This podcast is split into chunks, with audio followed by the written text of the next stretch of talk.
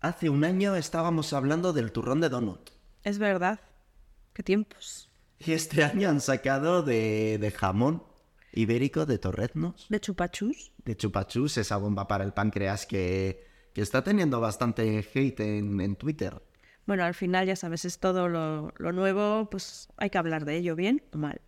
No, y al final, eso que parecía que iba a ser una tendencia en la mesa, como el puñetero croissant, que ha Ya, desaparecido. ya.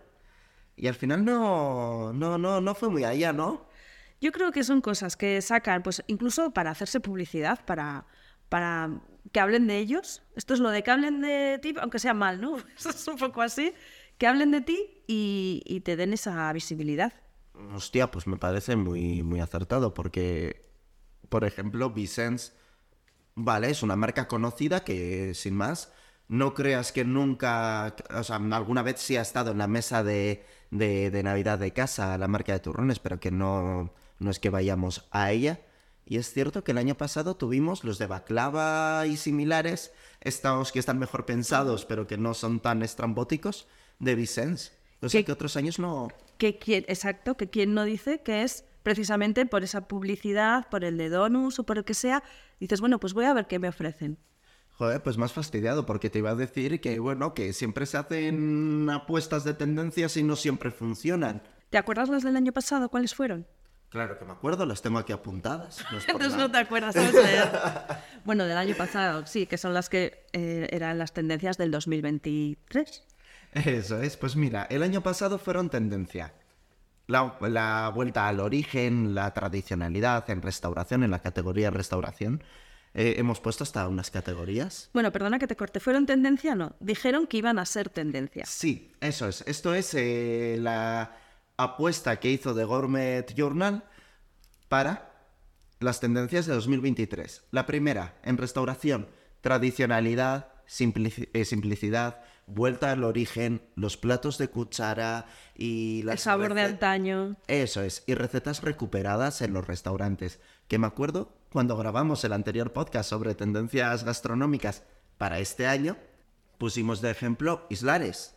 Sí, que además, eso es, que es un restaurante, además de muy corta vida, por decir así, que acababa de, de nacer, eh, donde el producto estrella, el plato estrella, perdón, es el producto.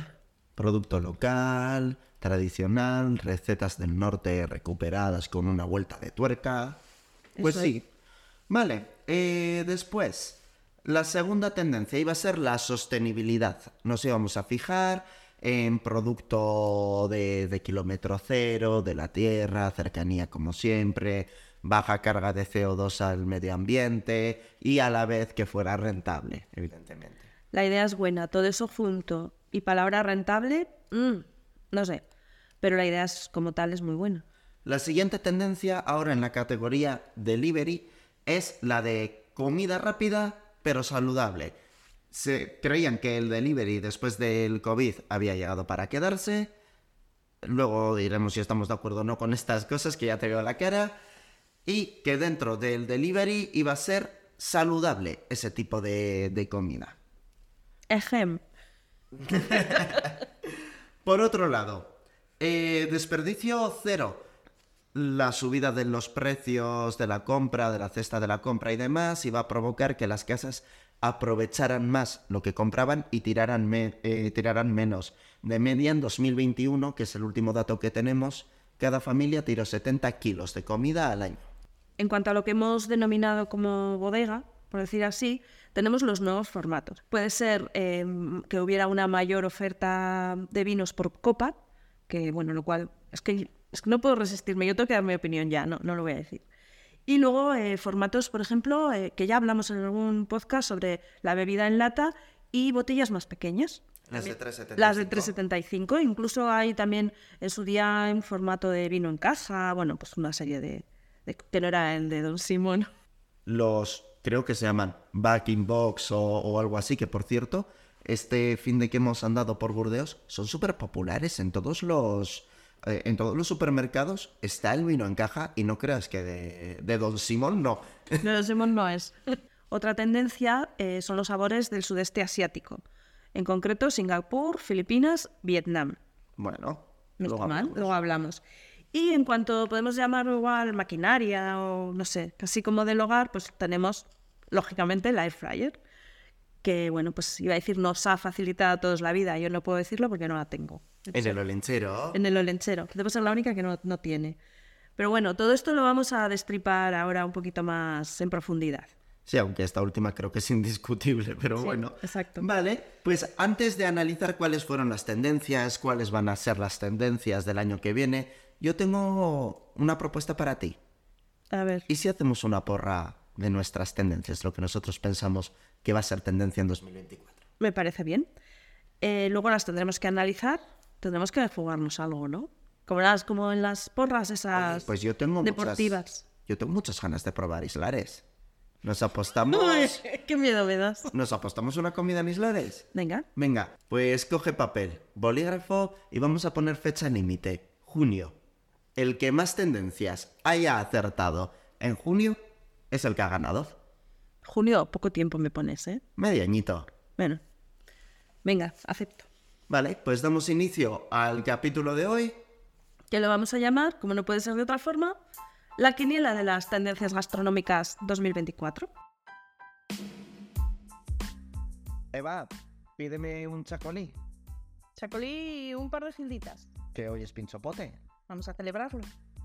Ahora, probablemente sea por el vino, se llama Pinchopote Times. Un podcast sobre gastronomía en el que vamos a hablar como lo haríamos con un grupo de amigos tomando un pinchito. Soy Xavier Sánchez Duro, de Japón Gourmet. Soy Eva Anía, de Gourmet Bilbao.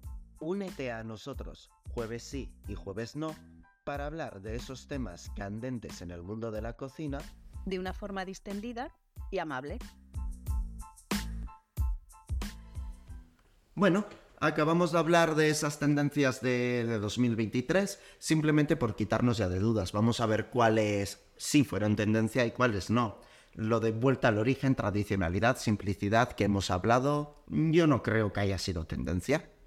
Tendencia como tal, yo tampoco. Sí que es verdad que creo que al final muchos restaurantes van a eso, pero bueno, pues por... mm, Pero es que tendencia es que lo, que lo, lo- lo se globaliza, todos. se- Exacto. sí. No creo que haya sido tendencia. Sí que va en auge, sí que se respeta cada vez más, pero seguimos teniendo, sobre todo hablando de población joven, eh, que nos estamos echando a la cabeza las hamburguesas que sí han sido tendencia, al street food, al delivery, a todo lo que tenga un sabor ultra potente, elaborado y fácil de comer, antes que volver al plato de cuchara. Sí que va en auge. No creo que 2023 fuera su año. No, estoy de acuerdo. ¿Quién sabe si el 24? Además creo que es una de mis porras, o sea, que espero que lo sea. Bueno, bueno, vamos a esperar. En el mismo hilo, sostenibilidad. Lo mismo que he dicho. No creo que nos hayamos fijado en la sostenibilidad. Totalmente. Mm, A ver, es muy bonito y es muy bonito decirlo, pero realmente como consumidores vamos o a lo que nos apetezca en ese momento. Es un poco lo que hablábamos en, en el podcast anterior sobre el este de Francia. Lo que decía El, sí, el sello. el sello. Mira, además eso me parece que se habló el otro día en la, en la cata de saque. Se comentó, una de las personas asistentes dijo, pero tú te vas a ir a comer algo a un sitio y no vas a preguntar si tienen sello o no tienen sello. Y es verdad. Es cierto. Pues aquí pasa exactamente lo mismo. Está muy bien, pero Que por cierto, qué guay que, que justo en la cata de esa que organizamos surgiera el debate producido por el podcast, ¿eh? Sí. A mí me moló mucho. Sí, sí, estuvo muy, muy bien, la verdad que sí. O sea, ahí tuvimos oyentes. Vale. eh, luego, comida rápida pero saludable en cuanto al delivery. Sí que creo que el delivery ha venido para quedarse. Es más, nosotros en nuestra porra lo hemos puesto como ya una categoría fija. Sí, pero comida saludable hay de todo. Al final es lo mismo. El delivery muchas veces es, eh, quiero, estoy trabajando, quiero comer algo y si dentro de las opciones que tienes, pues un día te apetece más guarreo y otro día te apetece más ligerito. Sí, pero, pero- tanto como, como irnos a comida Saludable. saludable. No, no creo. Es más, em, por lo menos eso en Bilbao podemos hablar de Claro, hablamos un poco de lo que sabemos. Eh, yo creo que la tendencia en el delivery indudablemente ha sido las hamburguesas. Eso es. Tú, jo, es que eh, le dedicamos un capítulo entero al tema de las hamburguesas. Mm. Es impresionante y cada vez hay más. Ahora han sacado uno nuevo, Takeaway, que me gusta muchísimo el nombre, está muy guapo. De, Ah, se pero- llama takeaway. Take Away. Ah, igu- ah, vale, ¡Joder, qué bueno! es muy bueno. Que creo que está encima en la estación de, de Abando y las Dark Kitchens que hay en todas partes. Bueno, ahora seguimos con el tema de los formatos en cuanto a bodega, lo que hablábamos un poco de los nuevos, de la mayor oferta en, por ejemplo, de, de copas en, en vino, o sea, vino en copas. Está muy bien. ¿Ha sido tendencia? Sinceramente no tengo ni idea. Habrá bares que sí que tengan esa opción cada vez mayor. El hecho de que ahora también, por ejemplo, consuman o compren en formatos diferentes, pues es que es todo tan personal. Mira, a mí me pasa como la tradicionalidad. Sí que creo que ha ido en auge, que ha crecido más, que cada vez podemos encontrar en los bares más vinos por copas, pero claro, entre que si necesitas Coravin, que la rotación, no sé qué, no sé cuántos, no ha sido tendencia, no se ha popularizado tanto como pensábamos que se iba a popularizar. Nuevos formatos, pues me he sorprendido ahora para Navidades. Eroski, Carrefour, estos supermercados, jo, tienen ya una variedad decente de, de vinos en lata, ¿eh? Sí, ¿eh? Y de las botellas pequeñas de 3,75 también tienen una variedad. Bueno, de las va- 3,75 variedades de lo más comercial, de, los vinos que compras a 2 euros que no se pueden llamar casi vino, pero A ver, mi opinión como consumidora, simplemente, no, lógicamente no soy ni profesional del vino ni nada de eso, pero soy consumidora. A mí, a mí, en concreto, el vino en lata me sabe a lata, no como un ser. refresco. A mí personalmente me sabe a lata. Lo lamento mucho, no puede ser porque la lata no deja sabor. Bueno, pues hay veces que yo me tomo una Coca-Cola en lata y me sabe a lata. Porque no, no te sabe a lata. La fórmula no es la misma para la Coca-Cola en botella que para lata. Por el carbónico. Tú no le puedes meter el mismo carbónico a una lata que a una botella. Pasa lo mismo con la cerveza. Generalmente la de lata también es más suavecita, más insípida, voy a decir. Eh, con el vino no creo que pase. Lo único que puede aportar una lata o no al vino es la conservación Yo, a mí personalmente, igual es un tema simplemente de cabeza. de su gestión. De su gestión puede ser. Y luego, en cuanto al tema del formato de las botellas, eh, no respira igual, a mí me lo han enseñado siempre así, que tampoco sé si es cierto o no. No respira igual, lógicamente, una botella de 37, de 37, de 75 o un Magnum. Cuanto más grande es la botella, el vino está más bueno. En el caso de que lleve corcho, que ya está desaparecido. Bueno, ya y luego ah, el tema del corcho. Lo de respirar el vino, El yo creo que es un debate que podemos dejar aparte y estaría guay, nos daría para un podcast el tema de el corcho para oxigenar, para respirar, que yo creo que es un mito, sobre todo cuando hoy en día la mayoría de los corchos son de silicona. Pero es a lo que te voy. Yo probablemente sea todo su gestión. De la misma forma que el vino en lata al vino con corcho. A mí, no sé, me parece... es- me gusta que el vino tenga corcho. Tontería, no, sé. a mí personalmente también me gusta que tenga No me igual, es por esa romantización que tú Puede dices. ser, no, de- no me gusta el de silicona. Mm, Entiendo que tendrán, probablemente sea un tema económico, ya no hay corcho, no sé, mil historias. Pero no me gusta. Sí, desde luego, porque por el punto de sostenibilidad yo creo que es más sostenible un corcho Que un plástico, que, o sea, que una silicona. que- que una silicona. No lo es cierto que la sil... Bueno, no, es que esa silicona encima creo que ni siquiera se puede recuperar como reciclable. Así que... Sin más. No sé. Nos da para un podcast. Apúntalo, Eva, por favor, en la agendita que lleva siempre encima con, con ideas del podcast. Vale, vamos a seguir. Vamos a seguir con los sabores del, sudas- del sudeste asiático. Singapur, Filipinas, Vietnam. Al final, a ver, esa zona siempre está de moda. Una, eh, en una temporada es uno, Japón ha estado de moda, yo creo que sigue estando. Décadas. Décadas. Entonces, bueno, pues sí, que, que van un poco cambiando las zonas. Vale. Yo, mira, eh, es cierto, no estoy de acuerdo con que Singapur, Filipinas, Vietnam hayan sido tendencia. Sí que creo que Asia siempre lo es. Siempre eso es. A o B. Eh, en su día se dijo tendencia, Tailandia nunca llegó a cuajar. Japón, indudablemente, ha sido, ha sido tendencia. Es que no, sí. no sé, no sé qué. Yo me dedico a ello. no sé qué pasa, siempre es tendencia todos los años. Y hablando, o sea, ya más que tendencia es una costumbre. Es algo que creo que ya queda arraigado. Es una gastronomía que nos gusta, eh, elegante, de- fácil de comer dependiendo de qué formato o hacer de en qué casa comas, incluso, incluso de hacer en casa. Y sabores eso que nos enganchan bastante. Hablando de tendencia del sudeste asiático, yo creo que China, los sabores originales de China, los restaurantes auténticos chinos. Te iba a decir que los auténticos, poca gente puede, puede decir que come, porque realmente lo que tenemos aquí como restaurante chino como tal es, un, es una comida muy europeizada, occidentalizada. Entonces, bueno, eh, sí, que todos conocemos, todos tenemos en mente ahora mismo el restaurante misterioso ese. No, Ah, no, otro. ¿hay uno nuevo? Hay uno, no es nuevo, lleva ya un tiempo.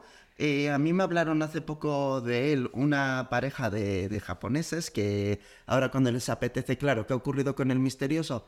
Siem- lo de siempre, se ha Claro, lo- y va perdiendo un poquito la originalidad. Entonces, hay otro de comida de Sichuan. Ay, pues igual me tienes que llevar. Todavía no lo he probado, le tengo muchas ganas, tenemos que ir. Pues iba a decir cambiar, no, no voy a cambiar por Islares, la esta, pero bueno, el que quede segundo invita al otro. Venga, me parece bien. Choque de manos. Ahí Hecho. está. Vale. Venga, y acabamos con el tema del air fryer. Aquí es un sí rotundo. Poca opinión, Poca opinión, ninguna. Es una cocina rápida, sana, utilizamos muy poquito aceite. La verdad es que es, es un sí, ¿no? Sí, eh, tú, tú- te lo has comprado. Bueno, no. Que no me lo he perdón. comprado, que no A ti te tengo. la regalan para Olenchero. Depende de lo buena que haya sido, no estoy segura. Mi hermana también ha pedido para Olenchero la, la air fryer. Y conozco bastante gente que quiere air fryer para Olenchero. Parece que voy a ser el único que no tiene ni air fryer, ni Thermomix, ni robots en casa. Pero Te bueno. vienes a mi casa y ya está. Alexa, hazme la comida. Ya está. Pide un globo. ¿Eh? Vale, eh, bueno, pues ahora ya vamos con nuestra quiniela, con nuestra porra, que sé que no te gusta la palabra, No. así que insisto en decirla. Las porras son churros para mí. También y qué ricas están.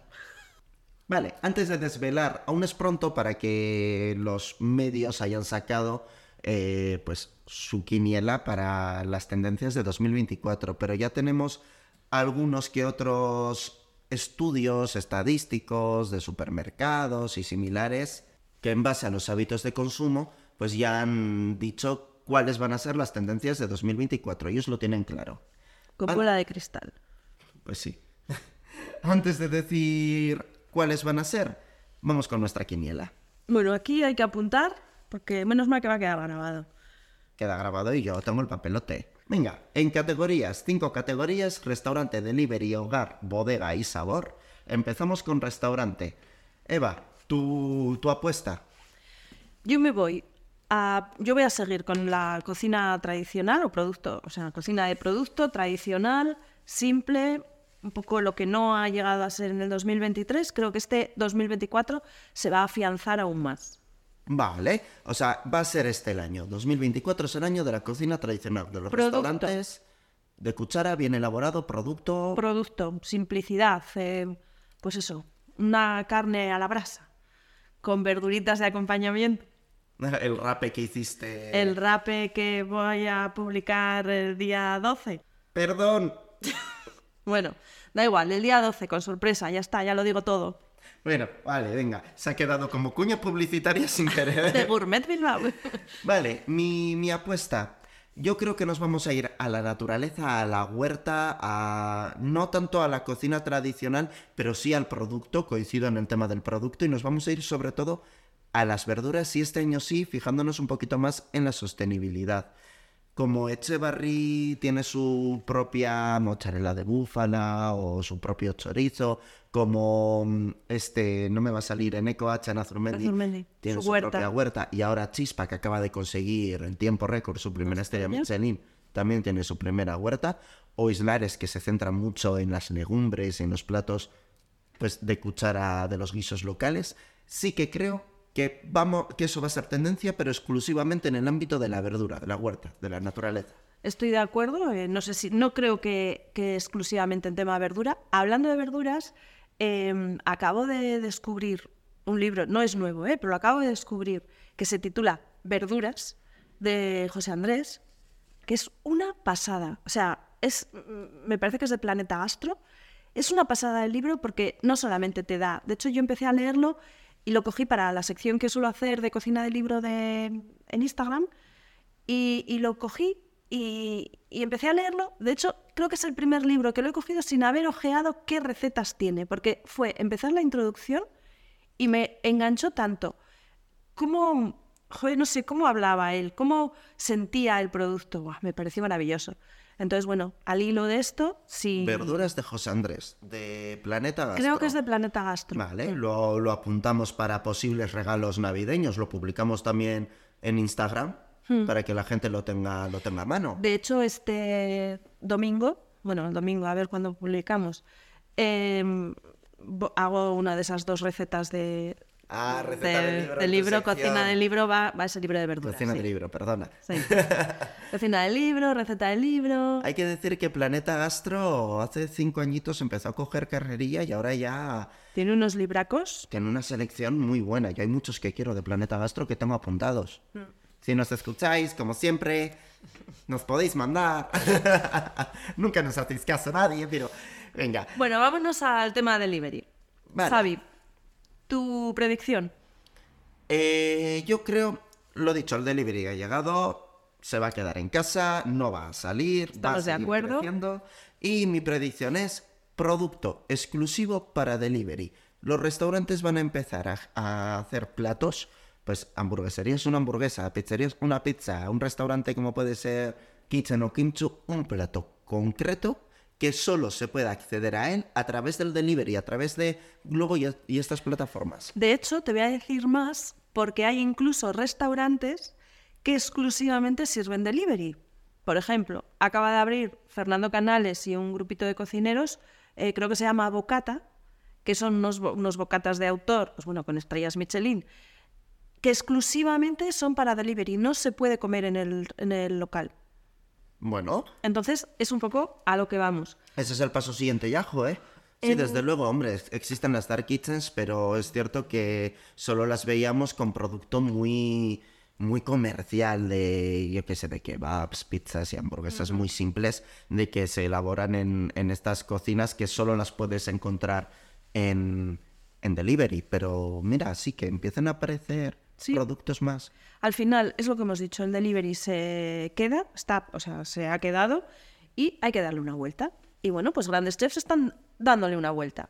Mi, mi predicción es, pues un poco, estoy de acuerdo contigo, al final va a ser el concepto, yo no sé si va a volver, porque a mí me gustaría que volviera el concepto un poco food truck, que soy así antigua, que sea un poco eso, lo que nos llevamos a la, eh, pues la, la cocina del food truck, pero llevada al delivery, que sea, pues a mí me gusta el chorreo, que sea, que, a ver, mm, yo uso muy poco delivery, sinceramente no me gusta mucho, pero bueno, que el- hecho de tenerlo todo preparado y como te lo comes en casa, así que te chorrea, tal, pues, como que Sí, que, que no sea tan... Claro, muchas veces hablamos de food trucks y nos puede venir a la cabeza lo de hamburguesas, hot dogs y de ese No, joder, estilo. pero hay una pasada de... Sí, de, de todos De tipos. Y que, claro, que muchas veces los restaurantes estos ya se les está yendo la olla, que ya se ven hamburguesas por veintitantos euros. Y es no tanto eso, sino lo que tú puedes probar. Entiendo, ¿eh? te estoy interpretando. Lo que tú puedes comer de, eh, por la calle andando, lo mismo que te puedas comer andando por la calle, que también te lo puedes pedir para casa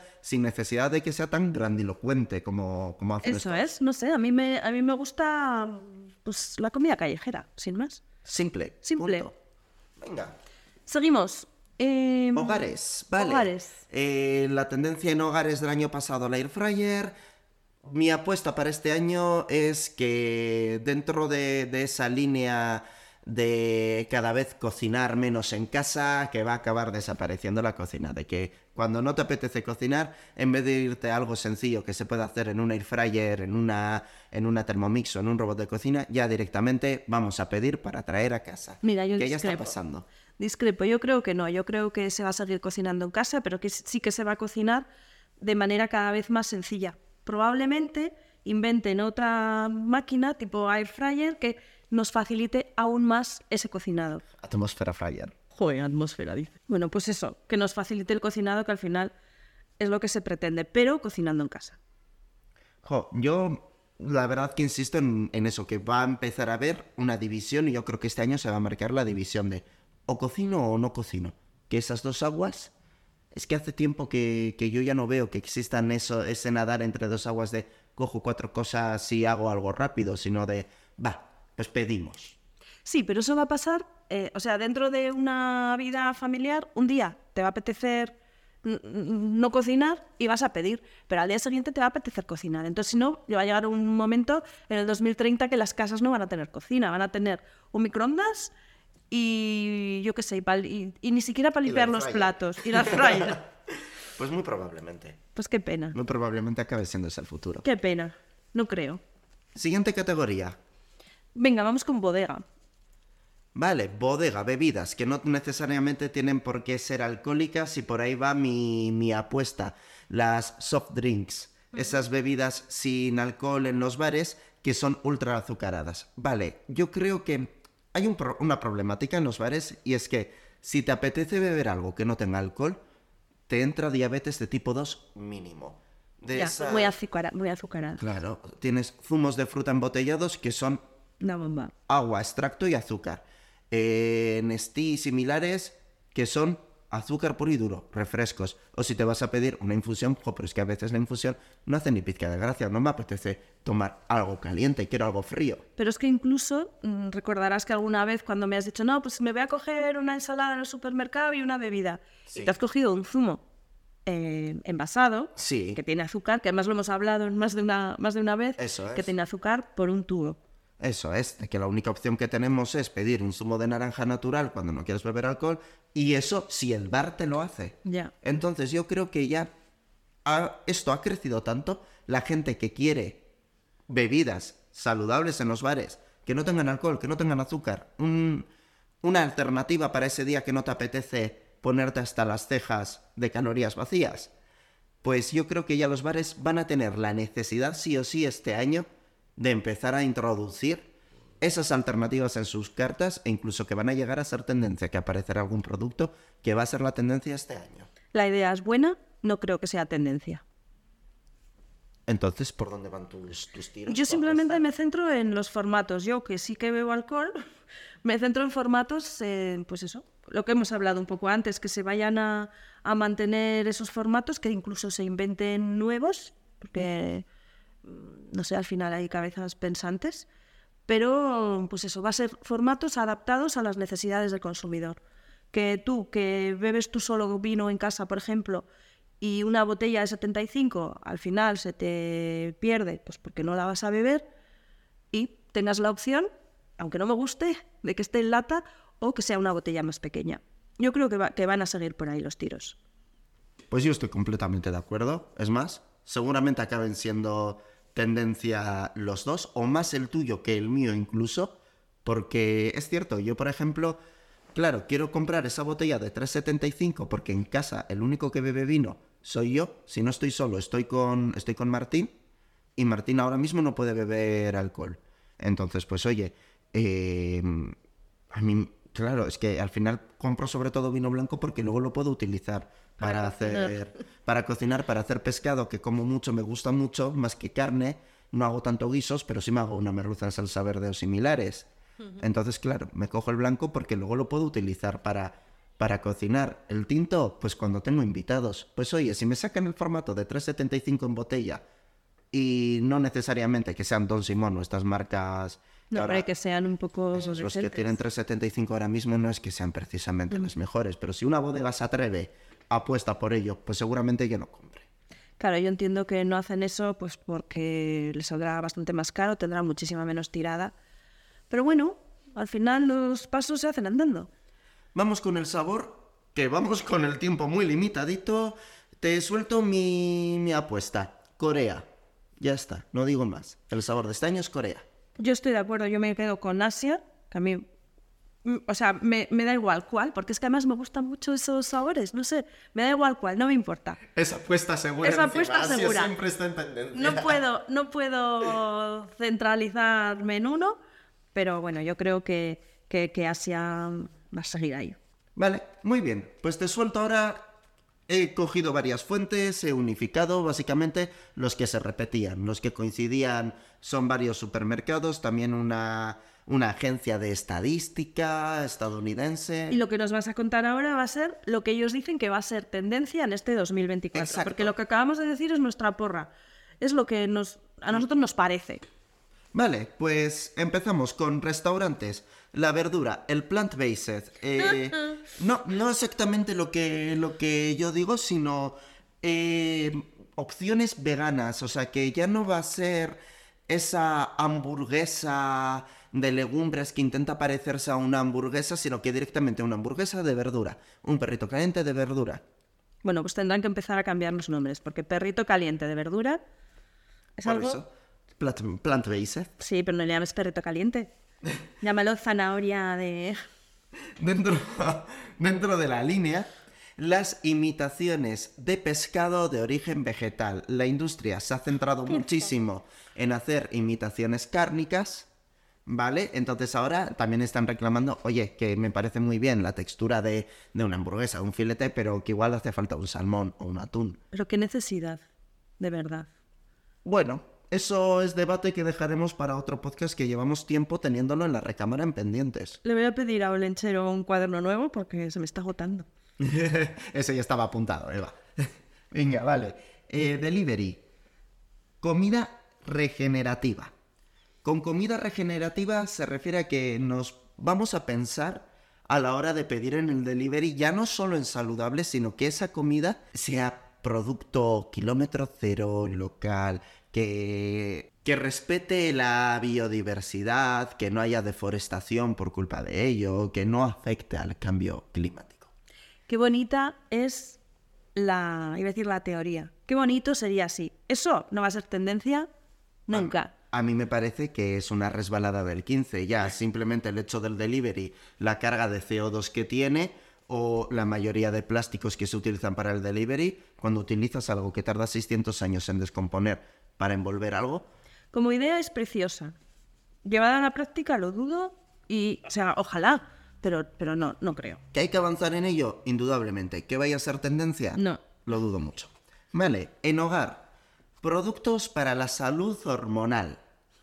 Es decir, alimentos, y esto te lo tengo que leer, alimentos o productos que ayudan a aliviar los síntomas durante etapas de la vida como el embarazo, el posparto y la menopausia. Como por ejemplo pueden ser alimentos muy nutritivos para posteriormente favorecer la lactancia del bebé.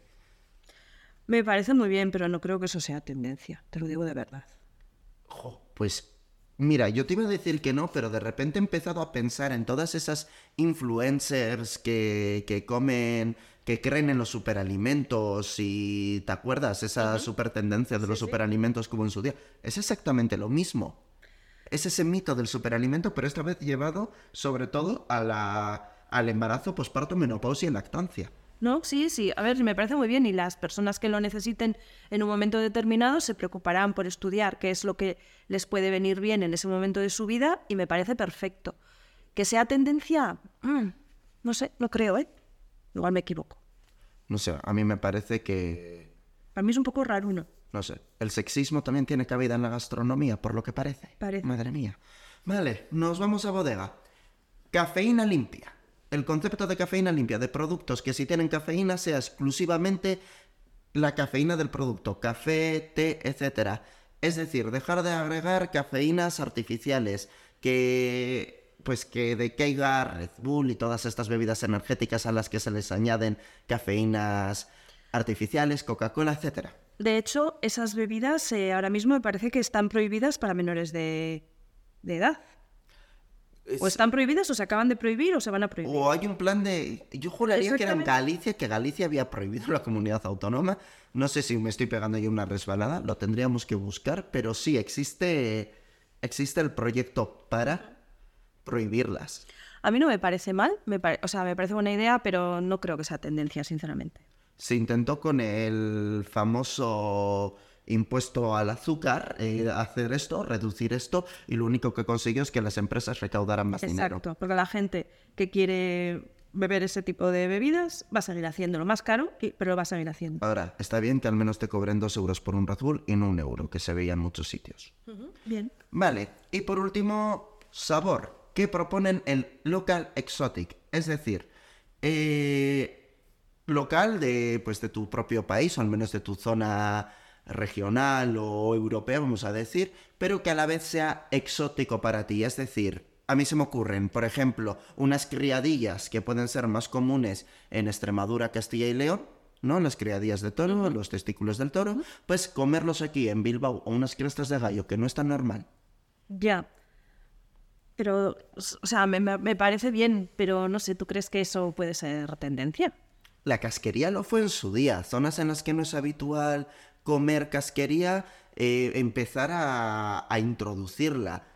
Es a mí me parece muy bien. Al final es, a ver, la, la alimentación es cultura. Si en un sitio se come, de- pues los insectos que se comen en, en determinados países, para nosotros, pues es algo como que te chirría mucho.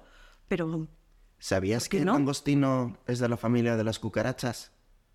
No. Es una cucaracha marina. Mm, Qué guay. ¿Verdad? ¿Necesitaba saber esto? Sí, lo necesitabas saber y nuestros oyentes también. Jo, un ejemplo de local exotic puede ser dentro de la de, de la cultura gastronómica de los quesos. En toda Sí. Europa tenemos una barbaridad de quesos muy ricos, ¿vale? Pues existe, por ejemplo, en Italia, en Sicilia creo que es el Karsumazu o Kasumarzu, una R tiene en una de las Lo has dicho como en japonés la primera vez. Puede ser. Que en el interior tiene, eh, por el proceso de fermentación y de curado, larvas de mosca. Bueno, y Y se come con los bichitos. el queso ese, no sé si es asturiano de dónde, que tiene, que tiene gusanos. Larva de mosca. Y con esto y un bizcocho, pues- Hasta las tendencias del siguiente año. No. hasta las tendencias del 28, que tiene que Ay, rimar. perdón, tiene que rimar. Pues nada, se nos, nos hemos pasado bastante de tiempo. Así que lo único, un poquito express, recordaros que estamos en redes sociales. En Instagram, Pinchopote Times, ahí podéis contarnos lo que queráis, eh, pues, a- sobre hablar sobre este capítulo o sobre anteriores, o si queréis que, yo qué sé, que hablemos de un tema concreto. Y recordad que nos podéis escuchar en Spotify, Apple Podcast, Google Podcast, iVoox, en la plataforma que se te ocurra. Ahí estamos.